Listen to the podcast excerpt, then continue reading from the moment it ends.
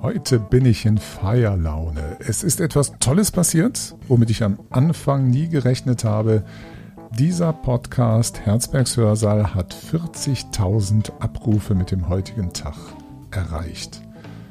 Ich habe den Podcast vor anderthalb Jahren gestartet, eigentlich noch ein bisschen früher, aber da war nur so testhalber. Vor anderthalb Jahren im Zusammenhang mit Corona, als es so richtig losging, dann das erste Semester, das Sommersemester 2020, hat dieser Podcast gestartet und jetzt anderthalb Jahre später sind 40.000 Abrufe erfolgt. Und das möchte ich gerade mal eben mit Ihnen feiern. Seien Sie also herzlich willkommen zu dieser kleinen Zwischenepisode, einer kleiner Feierepisode zur Herzbergs Hörsaal. Am Schluss gibt es noch eine kleine Ankündigung als Dankeschön für Sie. Steigen wir mal gerade ein mit den Statistiken. Was ist da so passiert? Also 40.000 Abrufe hat es gegeben, seitdem dieser Podcast existiert. 80 Episoden habe ich produziert. Das sind, ähm, irgendwo habe ich das mal nachgelesen.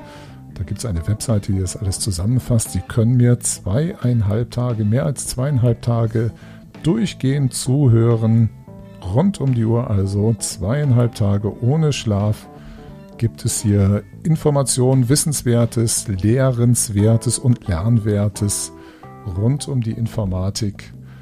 Das ist schon eine Menge, die dazugekommen ist. Jetzt gerade hat das Semester wieder losgelegt. Es sind also einige neue Zuhörerinnen dazugekommen. Und selbstverständlich erklärt sich diese Menge zum einen dadurch, dass ich diesen Podcast in der Lehre einsetze. Wenn man so möchte, ich habe einiges an Zwangshörerinnen, die einfach, um den Stoff mitzukriegen, weil ich das eben eingeführt habe in der Lehre, dass vieles von dem Stoff hier über den Podcastweg läuft, das generiert automatisch Zuhörerinnen und Zuhörer. Aber das war gar nicht so mein Bestreben. Das ist ja auch ein völlig kostenfreies Angebot. Ist ja gar nicht mein Bestreben, hier Menge zu generieren. Aber das Spannende ist, mit Ihnen mal zu teilen, was ist da rumherum so alles passiert. Denn an den Statistiken kann ich sehen, es gibt bei Enker, wo die Heimat dieses Podcastes ist, so ein paar grobe, Stati äh, grobe statistische Daten. Da kann ich etwas sehen über die Hörer, das Profil, das Altersprofil.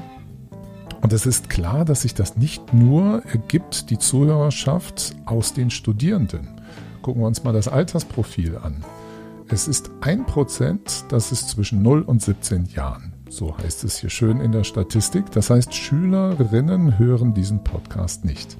Ganz offensichtlich aber junge Menschen, Studierende, nämlich 31 Prozent sind zwischen 18 von 18 bis 22 Jahre alt und auch wieder 31 Prozent von 23 bis 27 Jahre.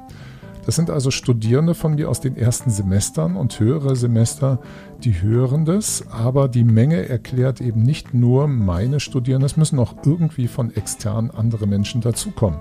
Was man dann weiter sieht an dem Profil, dem Altersprofil, 21 Prozent, 28 bis 34 Jahre, 8% sind 35 bis 44, 6% sind 45 bis 59 Jahre und 2% sogar über 60. Das heißt, es haben mehr ältere Menschen sogar Interesse an diesem Podcast, als es ganz junge Menschen haben.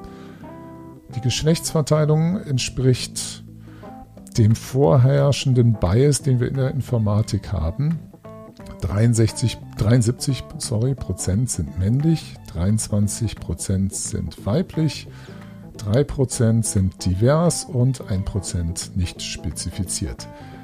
Da Spotify Anchor gekauft hat, sind diese statistischen Erhebungen von Spotify durchgeführt. Darüber weiß ich auch, weil dieser Podcast auch bei Spotify verfügbar ist, dass ich dort im Moment 1263 Follower habe. Unglaublich, wusste ich gar nicht bis vorgestern. Da habe ich das zum ersten Mal abgerufen, diese Statistik. Das gigantisch, das ist fast doppelt so viel, wie ich Follower auf dem YouTube-Kanal habe. Das heißt also auch wesentlich mehr passiert hier gerade auf dem Podcast. Das ist erstmal schön und äh, Warum dieses Format funktioniert, weiß ich nicht wirklich. Warum so ein Informatik-Podcast, der wirklich ein absolutes Nischenangebot ist, im deutschsprachigen Raum noch dazu, überhaupt 40.000 Abrufe zu haben, finde ich eine kleine Sensation, dass das so ein kleiner Nischen-Podcast überhaupt schaffen kann. Wie gesagt, Pflichthörer sind dabei, aber das erklärt es eben nicht, warum es so viele Abrufe sind. Warum das Format funktioniert, ich glaube, das hat einmal einen Gegentrend zum Video. Also jetzt mal für die Lehre, wenn ich das mal versuche da zu erklären. Die Studierenden, seitdem ich diesen Podcast mache, sind in der Corona-Zeit dazu gekommen, wo andere Lehrende alle Videos produziert haben. Das heißt, man hat den ganzen Tag von morgens bis abends Videos gehört. Dieses Format macht es anders, das ist Informatik für die Ohren. Das heißt, Sie können mich mitnehmen an verschiedene Orte. Sie können abspülen, Sie können Spaziergang machen, Sie können mich abends mit ins Bett nehmen und mir noch zulauschen. Sie haben also eine Möglichkeit, in ganz anderen Lebenssituationen nebenher auf dem Weg, wenn Sie irgendwo unterwegs sind, mir zuzuhören und den Stoff nochmal vorzubereiten oder nachzubereiten oder zusammen mit dem im Begleittext in aller Regel verfügbaren Begleitmaterial den zusammen zu verarbeiten. Also ich glaube, dass das einmal ein Gegentrend ist zum Video. Das ist einfach zu viel geworden in der Corona-Zeit. Dass es schön ist, mal ein anderes Medium zu bekommen. Das melden mir auch regelmäßig Studierende zurück in äh, Evaluation, also Befragungen, wie war die Veranstaltung und wie ist das Podcast-Format gewesen. Ich glaube, es kommt aber noch ein anderes didaktisches Moment dazu, wenn Sie Videos gucken. Dann zum Programmieren, zur Informatik generell, dann verfallen sie in dieses Kino-Konsumformat. Man ist also nicht so ganz genötigt, diese Information so zu verarbeiten, dass sie einem etwas zu eigen wird. Dieses Podcast-Format, worauf ich gehofft habe, was eventuell funktioniert, ich habe ja keine echten Belege, aber ich nehme mal die Hörerzahlen als Indikator, dass es vielleicht so ist, dieses Podcast-Format von mir war so angedacht, dass man mir zuhört und dann hat man noch Folien oder anderes Begleitmaterial dazu. Und man muss sich damit ganz anders auseinandersetzen, wenn man mir nur so zuhört. Ich versuche zwar vieles so zu erzählen, dass ich glaube, mir einbilde, man kann da vieles rausnehmen, ohne dass man immer das Begleitmaterial hat. Es gibt ein paar Episoden, da funktioniert das mal besser, mal weniger gut. Aber wenn man jetzt noch die Folien hat und sich mal hinsetzt an den Rechner, das nachmachen möchte oder sich mit den Folien auseinandersetzt, ist das ein eigener Dialog, den man jetzt noch führen muss mit sich selber, dass das, was ich da erzähle, wie man mir zuhört, nochmal anwenden muss, zumindest mindestens gedanklich, wo auf den Folien bin ich da, was erzähle ich da, wie passt das da zusammen, deckt das sich mit dem, wie ich es verstanden habe, wie ich es dann in den Folien entdecke. Also ich glaube, da ergänzen sich zwei Medien in diesem Gespräch über einen Stoff, wie es mir scheint, dass das das YouTube, das Videoformat, es nicht so leistet. Aber das ist wie gesagt eine Vermutung. Ich äh, freue mich jedenfalls wie Hulle, dass das Format so gut ankommt.